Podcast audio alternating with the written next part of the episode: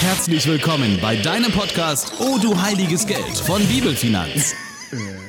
Schnitt nicht? Ich weiß nicht. Naja, ich mach mal mit meinem Teil Ja, weiter. das können wir vielleicht rausschneiden, einverstanden. Äh, Mach doch einfach, ähm, lass doch einfach. Wir reden über Dinge, über die bei anderen nicht gesprochen wird. Gott und Geld. Du und ich. Wir wünschen dir in den kommenden Minuten Gottes Gegenwart, neue Erkenntnisse und inspirierende Impulse. Moin und Shalom, ich bin Alex von Bibelfinanz und ich begrüße dich super herzlich zu einer neuen Folge von unserem Podcast Oh du heiliges Geld. Das Osterfest liegt hinter uns, der Auferstehungsjubel quasi noch in der Luft und Basti, so begrüße ich dich heute auch mit einem mega glücklichen Der Herr ist auferstanden. Amen dazu, lieber Alex. Ähm, der Herr ist sogar wahrhaftig auferstanden und ich freue mich richtig auf die gemeinsame Zeit, die vor uns liegt. Ja, Basti, wie waren eure Ostertage? Hattest du ein wenig Luft und Urlaub? Ähm, ja, also ähm, ehrlicherweise, es ging dieses Jahr äh, wie alle Jahre quasi mit der Großfamilie nach Berchtesgaden. Ähm, diesmal, fairerweise, war eher so eine Kombination aus verregnetem Ostern und Lazarett. Ähm, also wir hatten alles im Angebot, Magen-Darm, Streptokokken, Fieber einfach so, also ähm, genau. Aber sonst war es schön. Und natürlich nicht zu vergessen, ähm, also Gerhard, äh, den man ja hier eigentlich auch noch nie gehört hat, aber der ja auch ähm, großer Teil unseres Teams ist, ähm, ist für uns auf der Osterkonferenz in Gunzenhausen gewesen und hat dort den Workshop ähm, über biblische Finanzprinzipien gehalten. Ähm, somit, ähm, Ostern war schön. Und bei euch? Ja, ich hatte auch die Karwoche frei und Urlaub. Und wir hatten uns eigentlich schon so oft vorgenommen, komm, einen Tag fahren wir mal an die Nordsee und so ein bisschen Wind äh, um die Nase wehen lassen. Äh, Aber in der Vergangenheit war es immer so, es war bei diesem Vorhaben geblieben. Wir haben das nie wirklich in die Tat umgesetzt, so ein Tagesausflug. Und deswegen dachte ich, nee, diesmal musst du es anders machen. Und ich habe zwei Wochen vorher nach einer kleinen Ferienwohnung für uns geschaut. In Strandnähe war die Auswahl an bezahlbaren Unterkünften jetzt so kurzfristig relativ begrenzt. Äh, Konkret in Cuxhaven, wo ich geschaut hatte, waren genau noch zwei Wohnungen frei. Jetzt ernsthaft, Alex. Also, das ist doch nur eine halbe Stunde von euch Ja. entfernt. Also, ihr seid doch schon da oben an der Küste. Ja, für dich da aus der Südperspektive, Basti. Also es sind noch 250 Kilometer. Äh, Bei Okay. deinem Fahrstil vielleicht halbe Stunde. Also ich habe eher so drei, knapp drei kalkuliert. Aber egal. Ähm, äh, Ja, okay. Aber ähm, ja gut, ich meine, äh, zwei Wohnungen äh, gefunden, eine sollte doch reichen, oder nicht? ja, da hast du recht. Äh, Eine hat gereicht. Ähm, Wir haben Nägel mit Kopfen gemacht und waren dann drei Tage in Cuxhaven an der Nordsee, auch einen Tag auf Helgoland mit viel Wind und viel Sonne. Also richtig gut. Und ähm, bist du denn zufrieden mit deinem Urlaub gewesen, Alex? Ah, Basti, du Fuchs, geschickte Überleitung. Weil heute soll es ja um das Thema Zufriedenheit gehen. Und ja, also im Großen und Ganzen war ich auf jeden Fall zufrieden mit dem Kurzurlaub. Also wir waren als Familie gemeinsam unterwegs, wir hatten zusammen eine gute Zeit, wir hatten Abstand zu den eigenen vier Wänden, zum Büro. Also eigentlich alle Ziele erreicht und naja, in der Ferienwohnung war so ein bisschen ein unangenehmer Geruch. Äh, und in einem der beiden Schlafzimmer ließ sich auch das Fenster nicht öffnen, sodass wir da nicht lüften konnten. Da drohte die Stimmung am Anfang so ein bisschen zu kippen, aber hey, man gewöhnt sich dran. Und wir waren ja eigentlich auch nur zum Schlafen in der Wohnung und sonst viel draußen. Von daher ja. Eigentlich hatte ich gesagt, im Großen und Ganzen zufrieden. Das ist untertrieben. Mega Voll gut. zufrieden. War super schön. Ähm, Alex, heute soll es ja ähm, mal wirklich intensiver über dieses Thema Zufriedenheit gehen. Und ähm, wenn, wenn dieses Wort Zufriedenheit, ne, das auch in Einzelgesprächen in unseren Kursen irgendwie, das ist ja, da stößt man ja schon auch wirklich auf kontroverse Ansichten und Meinungen. Ähm, und ähm, wir wollen das ja heute mal so ein bisschen aufräumen und mal so ein bisschen Klarheit in diesen Begriff hineinbringen. Und ähm, magst du uns da vielleicht einfach mal so ein bisschen einführen, Alex? Ja, sehr gern. Also wir von Bibelfinanz, wir vertreten in finanziellen, in materiellen Dingen auf jeden Fall den Standpunkt, Zufriedenheit, das ist ein gutes Konzept. Okay, aber wie kommen wir darauf? Also ähm, nicht, dass ich da jetzt klar, keine klare Idee hätte, aber hol uns doch nochmal wirklich ganz, ganz vorne ab. Okay, also Zufriedenheit in materiellen Dingen ist ein biblisches Konzept. Ähm, da werden wir nachher noch drauf eingehen. Und weil es in der Bibel so steht, denken wir, das ist äh, durchaus ein gutes Konzept. Okay, also ähm, okay, also danke dafür, Alex. Ähm, das ist zwar sehr punktiert auf den Punkt gebracht, aber ähm, ich glaube, wir müssen das ein bisschen ausführlicher mal anschauen. Okay, also gehen wir an das Thema ran. Wir begegnen immer wieder so der Auffassung, wenn ich erstmal Summe X im Monat verdiene oder wenn ich erstmal Summe X auf dem Konto oder im Depot habe, dann, dann kann ich glücklich sein, dann kann ich zufrieden sein. Und ganz witzig, heute Morgen habe ich Matthäus 8 gelesen und da war genau auch so eine Wenn-Dann-Konstellation. Da kam ein Mann zu Jesus und wollte ihm nachfolgen, aber sagte, lass mich vorher noch meinen Vater beerdigen. Und das heißt jetzt nicht unbedingt, dass der Vater schon tot war, sondern das war damals eher so eine Redewendung nach dem Motto, lass mich erst mein Erbe empfangen und dann, wenn ich mit dem Erbe materiell abgesichert bin, dann folge ich dir nach. Also auch so, wenn, dann. Doch Jesus sagte einfach, lass die Toten ihre Toten bestatten. Und wenn du mir nachfolgen willst, dann tu es jetzt ohne diese materielle Absicherung des Erbes. Und das deckt sich eigentlich auch mit der Erfahrung, die ich so aus meinem eigenen Leben, aber auch aus vielen Gesprächen gemacht habe, auf irgendein Einkommen X oder Vermögen Y zu warten, um dann endlich irgendwas tun zu können. Das ist meistens echt ein Irrglaube. Denn wenn du die Summe mal erreicht hast, die du jetzt vielleicht im Kopf hast oder womöglich sogar darüber hinaus, dann wirst du feststellen, dass sich dein Anspruch steigert, dass du dir neue Ziele gesetzt hast in der Zwischenzeit. Und am Ende übertreffen dein Einkommen und dein Vermögen vielleicht sogar alle Ziele, die du dir kühn gesetzt hast.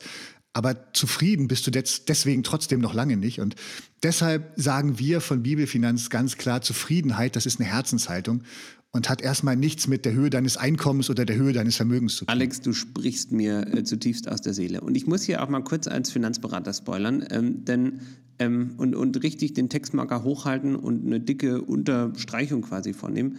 Ähm, und für alle, die uns heute zuhören, ich glaube, es ist wirklich so unglaublich wichtig, einfach zu verstehen, dass es eine Illusion ist, einfach den Glauben nur daran zu haben, dass wenn ich nur genug habe von Einkommen oder Vermögen, dass ich da wirklich eine, dass sich dann Zufriedenheit einstellt. Also aus all den Erfahrungen, auch mit Hochvermögenden ähm, und ähm, auch ja, mit unglaublich vielen anderen, ähm, es gibt immer, immer, immer noch den einen oder anderen Nachbarn, den Freund, der einfach mehr hat als du, ähm, der das nächste Ziel ist. Und, ähm, und ich finde, es ist mega spannend, auch mit dem Blick in die Bibel einfach zu diesem Kontext, denn Paulus selbst hat dazu auch in Philippa 4, 11 bis 13 geschrieben, ich habe gelernt, mit dem zufrieden zu sein, was ich habe ob ich nun wenig oder viel habe.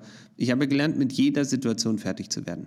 Ich kann einen vollen oder einen leeren Magen haben, Überfluss erleben oder Mangel leiden. Denn alles ist mir möglich durch Christus, der mir die Kraft gibt, die ich brauche. Genau, in 1 Timotheus 6, Vers 6, da ergänzt Paulus auch nochmal, ein Leben in der Ehrfurcht vor Gott, das bringt tatsächlich großen Gewinn. Und jetzt kommt es vorausgesetzt, man kann sich, was den irdischen Besitz betrifft, mit wenigen zufrieden geben. Hier haben wir quasi noch mal so ein bisschen innerlich die Brücke zu unserer vorletzten Folge, wo es ja um Gottesfurcht ging. Der größte Gewinn, den wir im Leben haben können, das ist einfach Ehrfurcht mhm. vor Gott zu haben. Voraussetzung dafür ist aber, dass wir uns bezogen auf den irdischen Besitz, so wie Paulus das schreibt, mit dem zufrieden geben, was wir haben. Aber Alex, mal Hand aufs Herz. Ne? Also Blick in mein Leben, in dein Leben. Ähm, mit dem Zufrieden geben, was ich habe, ist ja schön und gut, okay? Aber ich gucke mir mal kurz die Welt einfach da draußen in. Und ein kleiner Blick in die sozialen Medien verrät mir gerade, Zufriedenheit. Ähm, wie komme ich denn mit der Zufriedenheit im Leben überhaupt voran? Wo bleibt denn dann der Fortschritt, wenn wir immer nur mit dem zufrieden wären, was wir haben? Wo ist denn der Drive fürs nächste Level irgendwie, für den Erfolg, den ich ja beliebig definieren kann? Aber doch so sehnsüchtig wünsche, ist es dafür nicht zwingend notwendig, dass ich unzufrieden erstmal mit dem Status quo bin, um, um quasi dieser neuen Zufriedenheit hinterherzuhecheln? Guter Punkt, Basti. Und damit sind wir genau bei diesen Kontroversen, von denen du am Anfang gesprochen hattest. Das ist tatsächlich die spannende Frage. Passen Zufriedenheit und Fortschritt irgendwie zusammen oder müssen sie das überhaupt? Und ich zitiere jetzt nochmal Salomo, das ist neben Paulus ein zweiter sehr, sehr weiser Finanzberater, Finanzratgeber aus der Bibel. Der sagt ganz klar in Prediger 6, Vers 6, sei zufrieden mit dem, was du hast. Sei zufrieden mit dem, was du hast, verlange nicht ständig nach mehr. Das ist vergebliche Mühe, so als wolltest du den Wind einfangen. Das ist mal eine krasse Aussage, Alex. Ähm habe ich ehrlich gesagt den Vers so noch nie gelesen. Aber, ähm, aber für alle, die das mal auch praktisch brauchen, also egal wo du gerade bist, ob im Auto beim Spazierengehen oder im Bettchen liegend, ähm, streck doch mal äh, beide Hände aus, also im Auto bitte nur eine, so und, ähm, und fang mal den Wind ein. Also wenn du es geschafft hast, melde dich gerne nochmal bei uns. Ähm, aber das ist, ich finde das so unglaublich stark, wie unglaublich hart er das ausdrückt. Ähm, es funktioniert einfach nüchtern betrachtet nicht und verdeutlicht es mit einem Beispiel, das jeder praktisch ausprobieren kann. Schönes Bild, Basti. Ich habe gerade so äh, auch ein Bild im Kopf, wie du mit dem Kescher irgendwie auf deinem Fahrrad sitzend durch die Gegend läufst und versuchst, den Gegenwind ja, einzufangen. Genau so. Aber ich, ich versuche es jetzt auch noch mal so ein bisschen ähm, vielleicht bewusst überspitzt zu formulieren. Ich glaube echt, wir, wir sind gesellschaftlich und auch wirtschaftlich einfach total auf Fortschritt und, und Weiterentwicklung gepolt die Evolution, die steht nicht still und wenn du dich nicht weiterentwickelst, dann bleibst du auf der Strecke. Es muss weitergehen, immer höher, immer weiter, immer größer. Und diese Denkhaltung, die prägt uns letztendlich von Geburt an. Das ganze menschliche Denken und Tun ist letztendlich ein Streben nach Fortschritt, nach Weiterentwicklung, nach Optimierung. Und jetzt halte ich fest, jetzt kommt die Bibel um die Ecke. Und ganz am Anfang, im allerersten Kapitel dieser Bibel, am sechsten Schöpfungstag, da sagt Gott, es ist sehr gut. 1. Mose 1, Vers 31. Gott hat die ganze Schöpfung bereits sehr gut gemacht, perfekt, ohne Marke. Sie brauchte von da an eigentlich keine Optimierung mehr. Und das ist, glaube ich, für uns Menschen heute einfach nur schwer zu ertragen. Jemand anders hat schon alles perfekt gemacht. Und daher glaube ich eher mit jedem Tag, an dem die Schöpfung der Vergänglichkeit und der Sünde ausgeliefert ist, entfernt sie sich eigentlich ein Stück weiter von diesem ursprünglichen Ideal, diesem Ideal, das Gott nach sechs Tagen der Schöpfung perfekt vollendet hatte. Und auch wir Menschen entwickeln uns, glaube ich, nicht automatisch zu einer höheren Lebensform mit mehr Moral und mehr Selbstlosigkeit.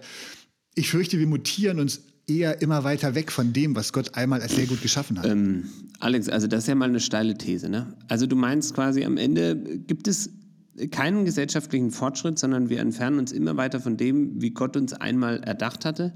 Ich meine, gut, während du das so beschreibst, fällt mir ein richtig gutes Gespräch letzte Woche mit unseren Nachbarn ein. Da ging es um Freiheit und Regelkonformität. Ähm, und das Spannende fand ich, die haben gesagt zum Beispiel, je mehr Freiheit man den Menschen gibt, umso mehr müssen sie die neuen Grenzen irgendwie eingerissen wissen. Ähm, da ging es dann auch um LGBTQ, um Ehe, um Sterbehilfe.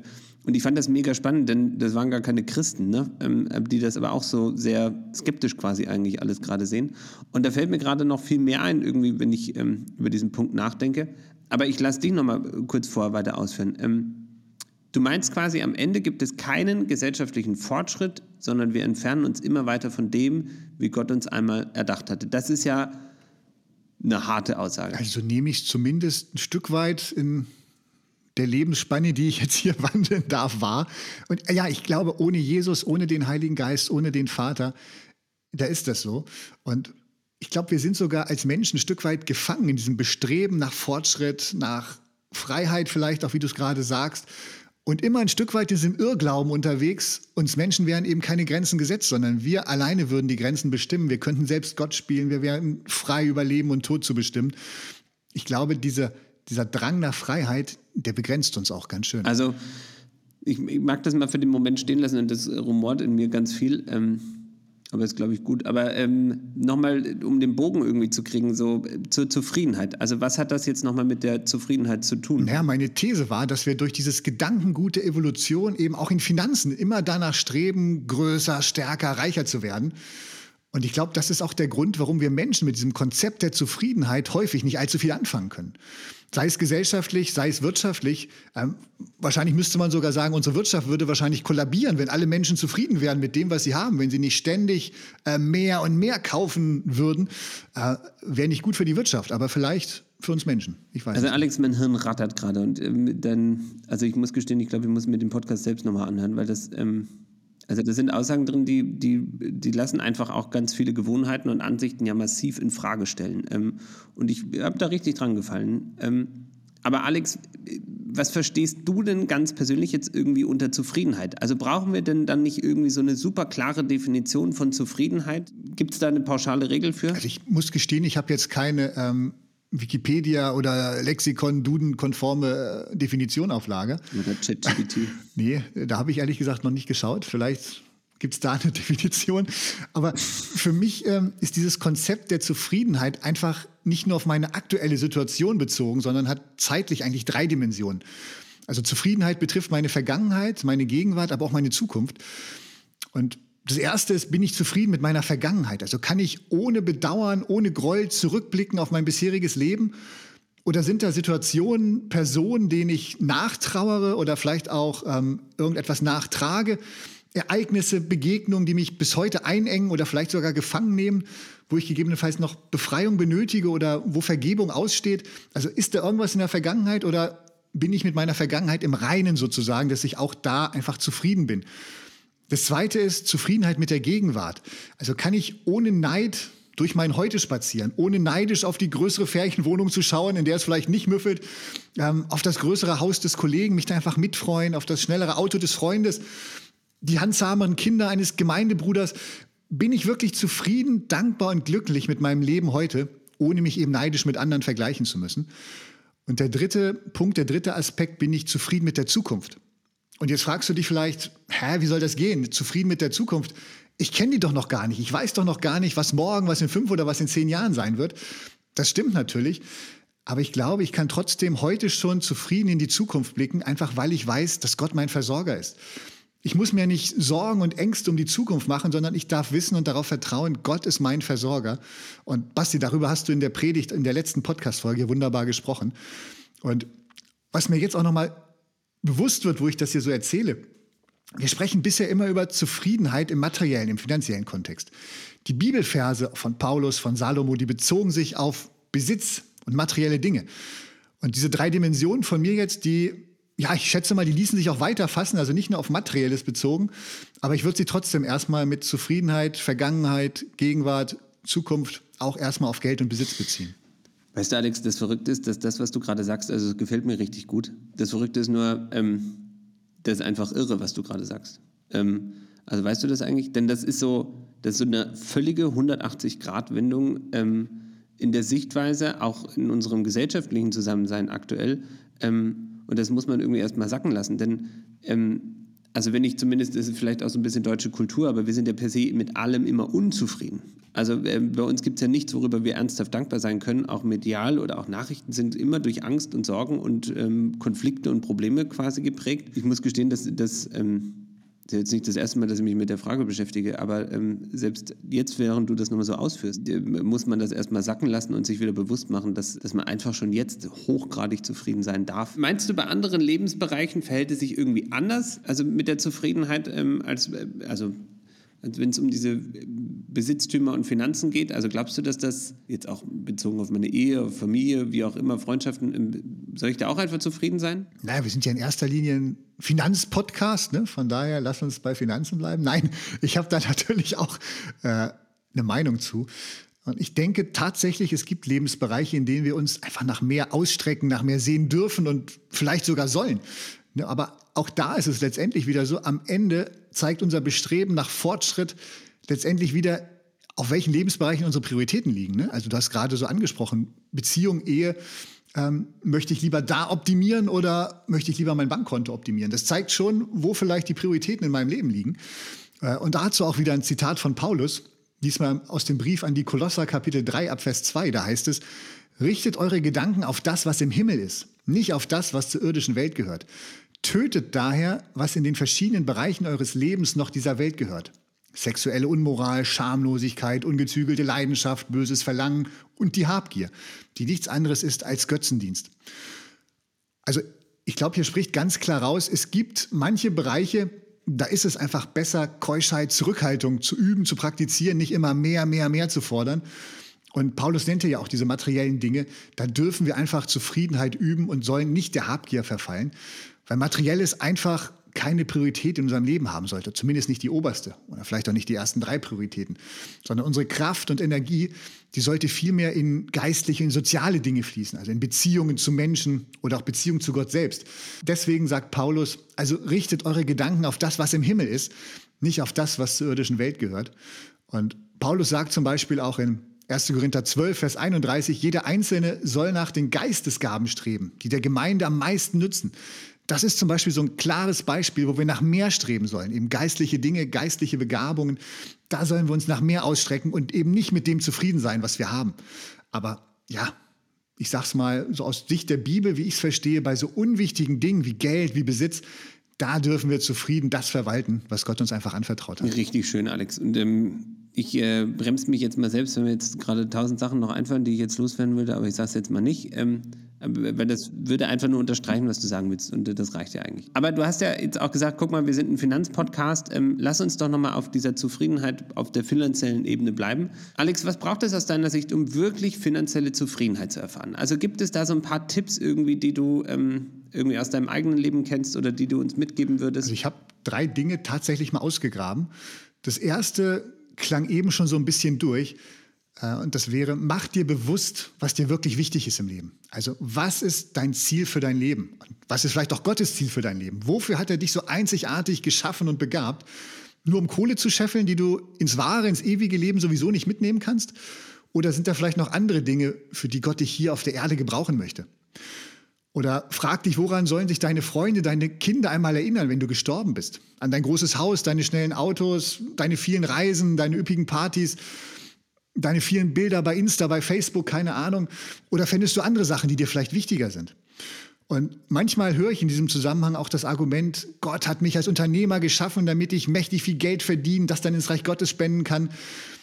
Okay, das kann so sein, aber wenn du das denkst, dann bitte ich dich wirklich ganz, ganz, ganz, ganz, ganz genau zu prüfen, ob das nicht womöglich eine Lüge vom Widersacher ist, um dich in materiellen Dingen zu verstricken und da gebunden zu halten, anstatt dass du wirklich deine wahre Berufung leben kannst. Also das soll nicht heißen, dass es nicht sein kann und darf, ne? aber es sollte wirklich kein Selbstbetrug werden, denn das wäre ziemlich teuer und auch bitter schade. Denn weißt du, Gott gehören letztendlich alle Finanzen dieser Welt. Geld ist für Gott kein Engpass. Das mhm. vergessen wir manchmal.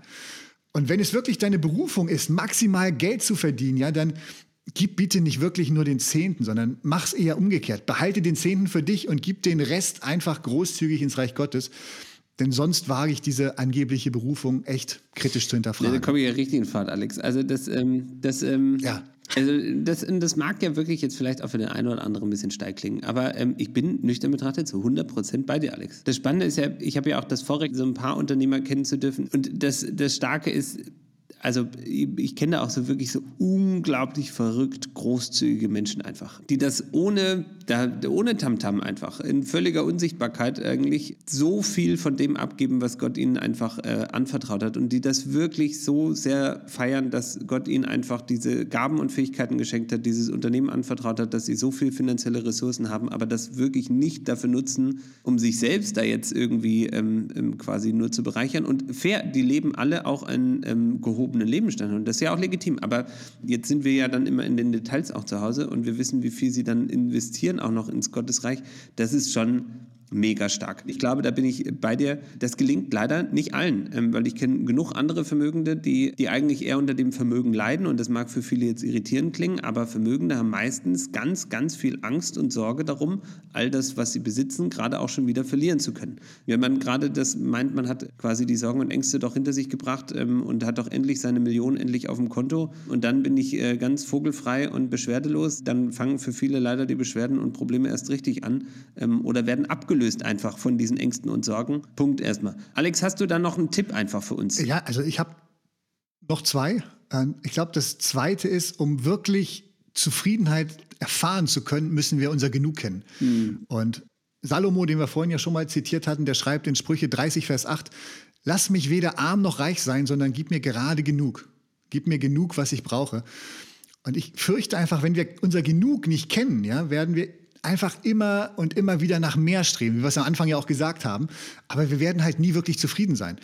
Und ich fand da ein Zitat eines Millionärs aus Amerika so, ja, so, so, so prägnant dazu. Der wurde einmal gefragt, was ist genug für Sie? Und der sagte, genug ist immer das Doppelte von dem, was ich gerade habe. Also nochmal äh, mhm. zum Mitdenken. Mhm. Genug ist immer das Doppelte von dem, was ich gerade habe.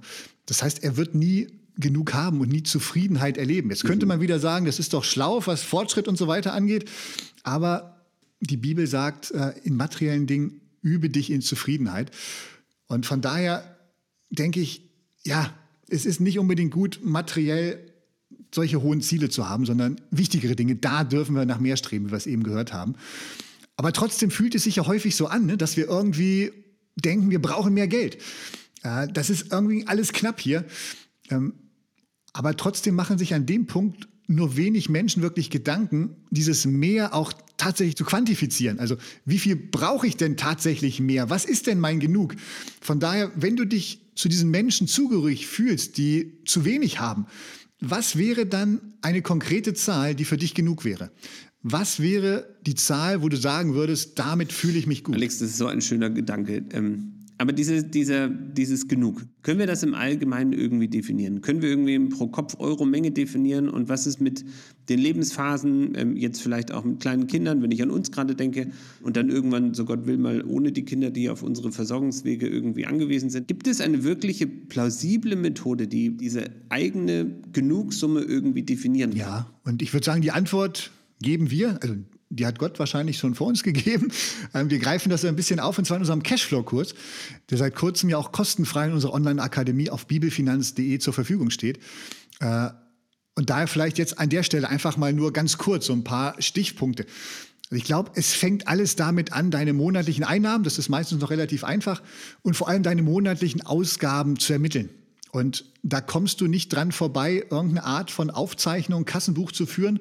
Egal ob jetzt in Papierform, mit einer Excel-Tabelle, über eine App, die sich automatisch mit deinem Konto synchronisiert, ganz egal. Der erste Schritt ist, verschaff dir einen Überblick über deine Ausgaben. Was es da für Tools gibt, gehen wir ausführlich im Cashflow-Kurs drauf ein. Dann das zweite, fasse diese verschiedenen Ausgaben zu Kategorien zusammen. Also wie viel gibst du zum Beispiel im Monat für Lebensmittel, für Kleidung, fürs Tanken, fürs Spenden aus? Auch da haben wir im Cashflow Musterkategorien, die du verwenden kannst oder an denen du dich zumindest orientieren kannst. Und dann der dritte Schritt ist, erstelle Budgets für diese einzelnen Kategorien. Und hier wird es jetzt vielleicht ein bisschen speziell, aber wir sind ja auch ein christlicher Finanzpodcast. Also erstelle diese Budgets nicht einfach aus dem Bauch heraus oder durch Vergleiche mit Musterhaushalten oder durch schlaue mathematische Überlegungen, sondern besprich jede Kategorie im Gebet mit Gott und höre, was seine Meinung zu deinen Ausgaben ist. Das ist ein sehr spannender Prozess, auch nichts, was jetzt unbedingt ähm, an einem regnerischen Nachmittag durch ist, äh, aber auf jeden Fall ein sehr lohnender Prozess. Und wenn du das gemacht hast, wenn du zu jeder Ausgabenkategorie ähm, von Gott eine Zahl gehört hast oder zumindest seinen tiefen Frieden über einer Zahl spürst, dann zieh einen Strich unter diese einzelnen Budgets, addiere die Position und am Ende hast du deine Genugsumme. Eine Summe, die gut, ausreichend für dich ist, mit der du dich wohlfühlst, der Gott zugestimmt hat. Und ja, damit hast du diese ominöse genug Summe. Okay, das war jetzt äh, wirklich, Alex, eine absolute Kurzversion. Mag dich, also wenn du uns gerade zuhörst, ähm, wirklich ermutigen, wenn dich das Thema triggert oder du da Fragen hast. Wir haben diesen Cashflow-Kurs dafür erstellt, ähm, um dich da irgendwie zu unterstützen. Somit nutze einfach die Gelegenheit und prüf das vielleicht einfach für dich. Ähm, oder geh diesen vier Punkten, die Alex gerade genannt hat, einfach mal für dich persönlich nochmal tiefer nach. An dieser Stelle trotzdem nochmal angemerkt, also selbst wenn du jetzt diese theoretische Genugsumme für dich jetzt toll erarbeitet hast, mag ich nur ganz kurz angemerkt haben, dass das äh, wie beim Marathon ähm, nicht anders funktioniert. Also nur weil du den Trainingsplan und dein Wunschbudget jetzt quasi erstellt hast, bist du noch keinen Marathon gelaufen ähm, und hat sich auch noch keine Veränderung eingestellt. Das heißt, wir müssen das schon trainieren und üben. Alex, was ist noch wichtig, um diese tiefe Zufriedenheit einfach zu erleben? Also gibt es noch einen Gedanken, der dich beschäftigt? Ich habe noch einen dritten Punkt, aber vorher ist mir noch eines wichtig, Basti. Also zu dieser Genugsumme nochmal. Wenn wir die mit Gott abgestimmt haben, dann bin ich auch sicher, dass er für das nötige Einkommen sorgen wird. Denn er ist unser Versorger, so hat er es an verschiedenen Stellen in der Bibel versprochen. Und jetzt kann es in der Praxis tatsächlich passieren, dass dein Einkommen steigt und vielleicht sogar deine Genugsumme übersteigt. Was dann? Und dann ist es wirklich der Appell, nutze diesen Überschuss nicht automatisch für dich, sondern frage Gott, was du damit anfangen sollst. Denn die Idee ist eigentlich, den Teil, der diese eigene Genugsumme übersteigt, dann komplett ins Reich Gottes zu geben. Denn Gott hat dir dann mehr gegeben als das, was du brauchst und was du dir von ihm gewünscht hast. So viel nochmal zur Genugsumme. Jetzt der dritte und letzte Tipp. Ich glaube, Zufriedenheit lässt sich leichter leben, wenn sie mit Dankbarkeit kombiniert ist. Und Jörg Armbruster, der schrieb einmal, Dankbarkeit ist Zufriedenheit mit einer Richtung. Ich denke, wenn wir Gott für all das danken, was wir haben dürfen und nicht immer nur auf das schauen, was vielleicht gerade fehlt, dann führt uns das ganz automatisch in eine Dankbarkeit. Und ein guter Freund, Benny, liebe Grüße gehen raus an dich. Benny, der hat mal gesagt, stell dir vor, morgen wäre nur noch das da, wofür du heute gedankt hast. Und ich fürchte, dann wäre es ziemlich einsam und dunkel um uns bestellt. Aber vielleicht kann das eine kleine Challenge für dich sein. Stell dir vor, was du morgen auch noch gerne in deinem Leben hättest Vielleicht deine Frau, also wenn du verheiratet bist, dann hoffe ich, dass es so ist. Deine Kinder, dein Auto, deine Wohnung, deine Fitnesswatch, deine Zahnbürste, die Nutella, der Toast im Schrank, was auch immer. Danke Gott heute dafür. Und Meister Eckhart, dieser bekannte Mystiker des Spätmittelalters, der sagte einmal, wäre das Wort Danke das einzige Gebet, das du je sprichst, es würde genügen. Amen dazu, Alex. Also Dankbarkeit ohnehin einfach ein Umstand, den man ja sehr selten antrifft. Aber mir ist Dankbarkeit so wichtig und ich übe mich da persönlich auch immer wieder drin. Und mir ist das auch wirklich ein Wunsch, danach zu leben und Gott wirklich einfach dankbar für all das zu sein, was wir anvertraut bekommen. Und ähm, mir fällt da auch gerade ein Gespräch mit einem anderen Unternehmer ein. Ja, das war auch rückwärtend äh, war ich selbst überrascht über das, was aus mir daraus gesprudelt ist. Und da ging es um Zukunftsperspektiven und die sind ja für den einen oder anderen Unternehmer gerade auch herausfordernd. Liebe Grüße gehen raus an dich, lieber Markus. Ich habe dann gesagt, hey Markus, lass uns einfach dankbar sein. Für heute hat es doch einfach gereicht und alles andere dürfen wir abgeben. Und ich fand diese, diese Perspektive zu sagen, auch als Unternehmer, auch wenn wirtschaftliche Eintrübung irgendwie erwartbar ist oder was auch immer oder das Geschäft gerade nicht läuft, für heute hat es einfach gereicht und für alles andere dürfen wir beten und ähm, auf die Versorgung Gottes vertrauen. Und das macht so viel Freude und verändert, glaube ich, auch wirklich Herzenshaltung und Perspektive. Und Alex, Dank macht ja auch was mit uns, oder? Also ich meine, wie geht es dir denn damit, wenn du dankbar bist? Also was passiert denn in dir? Ähm, Einiges. Und, ähm, Fragezeichen. Ich habe mich erinnert, ähm, oder ich habe es ja auch schon mal hier äh, bei uns im Podcast erzählt. Ich bin selbst ein großer Fan vom Podcast Freude am Beten von Lukas Knies. Den Link schreiben wir auch noch mal in die Show Notes. Und der hat in einer Folge auch einmal etwas über das Dankgebet ähm, gesagt. Und das möchte ich dir an dieser Stelle einfach noch mal zum Abschluss weitergeben. Denn manchmal müssen wir uns und unsere Seele einfach neu daran erinnern, was Gott alles schon Gutes an uns getan hat, damit wir dieses Danken nicht vergessen. Und er hatte drei Punkte, von daher die ganz kurz zum Abschluss. Das erste ist, Danken transformiert unser Denken. Wir Menschen sind ja meistens viel mehr angesprochen von dem, was nicht funktioniert, was fehlt, was nicht unserem Ideal entspricht. Und dabei übersehen wir häufig das Gute und Positive um uns herum. Und indem wir bewusst danken, rücken wir das Gute wieder ins Zentrum. Ja, wir nehmen uns die positiven Dinge unseres Lebens rücken sie in den Blick und führen sie zurück auf Gott selbst. Das heißt, wir erkennen an, dass alles Gute von Gott kommt. Denn so schreibt es der Halbbruder von Jesus in Jakobus 1, Vers 17, alles, was gut und vollkommen ist, wird uns von oben geschenkt von Gott. Also alles Gute ist ein Geschenk von Gott. Ich habe es mir nicht selbst verdient, es kommt von Gott aus seiner reinen Gnade. Und genau das drücken wir aus, wenn wir Gott Danke sagen. Wir fokussieren auf das Positive, wir nehmen Gott darin wahr und erkennen, dass alles Gute von ihm kommt. Wir erkennen ganz neu Gottes Güte zu uns. Mhm. Der zweite Punkt, Danken bringt Durchbruch. Das fand ich auch einen grandiosen Punkt. Also Danken ist ein biblisches Prinzip und eine Kraft, die einen Weg bahnt für Gott, uns zu segnen und unsere Gebete auch zu erhören. Ähm, Psalm 50, Vers 23 ist da grandios. Da sagt Gott selbst, Dank ist die Opfergabe, die mich ehrt. Das ist der Weg, auf dem du Gottes Heil erkennst. Hm. Und das ist, äh, Alex, wir können jetzt schon wieder stundenlang ausführen, ich lasse das jetzt mal, aber ähm, manchmal ist Danken ja wirklich auch echt eher so ein Opfer. Also, ähm, denn wir fühlen uns ja vielleicht einfach in dem Moment gar nicht danach ähm, und, und ähm, wollen dann Dankbarkeit irgendwie üben. Und manchmal würde ich ja lieber jammern, als zu danken, quasi. Kennst du das? Ja, na klar. Äh, und das Krasse ist, trotzdem sagt die Bibel, zum Beispiel Epheser 5, Vers 20, dank Gott dem Vater zu jeder Zeit für alles. Das ist krass, oder? Und ich denke, wer Gott in jeder Situation Dank, also wirklich opfert, ne, wirklich als Opfer, auch wenn er sich ganz anders fühlt, der verherrlicht Gott einfach und erhöht ihn über die äußeren Umstände, die womöglich ganz anders aussehen. Danken ist dann so eine Art Vertrauensvorschuss. Ich danke Gott, auch wenn ich das Gute noch gar nicht sehe. Trotzdem danke ich ihm schon jetzt, dass er es gut machen wird. Und ein solches zukunftsgerichtetes, prophetisches Danken, das bahnt einen Weg, der uns Gottes Heil erkennen lässt. So sagt es hier Psalm 50. Und wer weiß, vielleicht vertraut dir Gott dann sogar auch mehr Finanzen zum Verwalten an, eben weil dein Herz nicht mehr daran hängt und du dich nicht mehr so sehr danach sehnst. Also ich bin überzeugt, je mehr wir danken, desto glücklicher werden wir und desto weniger Bedeutung haben materielle Dinge in unserem Leben. Und ich glaube, so kann Paulus dann auch in 1. Thessalonicher 5 ab Vers 16 schreiben, freut euch, was auch immer geschieht, dankt Gott in jeder Lage, das ist es, was er von euch will und was er euch durch Jesus Christus möglich gemacht hat. Oh, das ist... Ähm also das ist so schön einfach, dass, dass Gott sich das für uns wünscht und uns auch diese Anleitung so mitgibt, dass wir in jeder Lage ihm einfach Danke sagen. Und ähm, das dürfen wir üben. Einfach, finde ich mega stark. Ja, und wir werden Freude ernten. Das ist ja auch das Coole in diesem Vers. Ne? Freut euch, was auch immer geschieht, dankt Gott in jeder Lage. Und liebe Zuhörer, ich verspreche dir, wenn du heute anfängst, für all das zu danken, was du morgen auch wieder in deinem Leben haben möchtest, dann wirst du eine ganz neue Freude in deinem Herzen spüren.